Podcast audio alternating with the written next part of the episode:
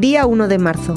Hoy hablamos de San Rosendo, prelado español que fue hijo de don Gutiérrez y de doña Hildaura, que llegó a ser santa. Doña Hildaura, viendo que todos los hijos se le morían, hizo una peregrinación con súplicas y lágrimas poniéndose bajo la protección de San Miguel Arcángel, y nació Rosendo el 26 de noviembre del año 907.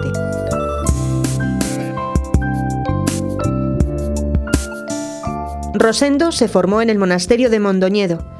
Nombrado obispo en el año 925, sucedió a su tío Sabarico en la sede de Mondoñedo. Se ganó la confianza de los abades del entorno, dirimió contiendas entre los nobles, solucionó pleitos, reconcilió penitentes y aconsejó en las dudas.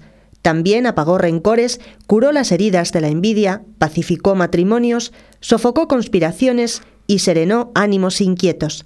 Abundando en el influjo social, contribuyó poderosamente en la abolición de la esclavitud.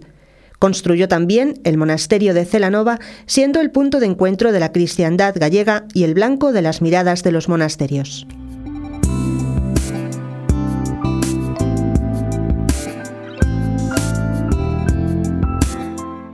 el rey Sancho I lo nombró virrey de Galicia. Hacia el año 971 y junto al conde Gonzalo Sánchez defendió las costas gallegas de las incursiones normandas. Cuando pensaba retirarse al monasterio de Celanova, fue nombrado obispo de Compostela. Cuidó de nuevo del clero, rehizo monasterios, aseguró aspectos civiles de los bienes eclesiásticos, Asistió al concilio de León acompañado por San Pedro de Mezonzo e impregnó de dinamismo apostólico a los clérigos y a los monjes.